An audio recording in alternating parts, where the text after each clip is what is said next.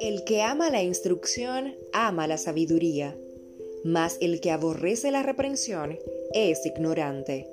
El bueno alcanzará favor de Jehová, mas él condenará al hombre de malos pensamientos.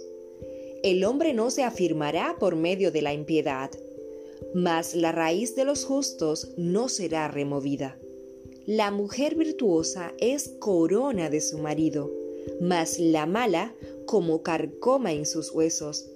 Los pensamientos de los justos son rectitud, mas los consejos de los impíos engaño. Las palabras de los impíos son acechanzas para derramar sangre, mas la boca de los rectos los librará.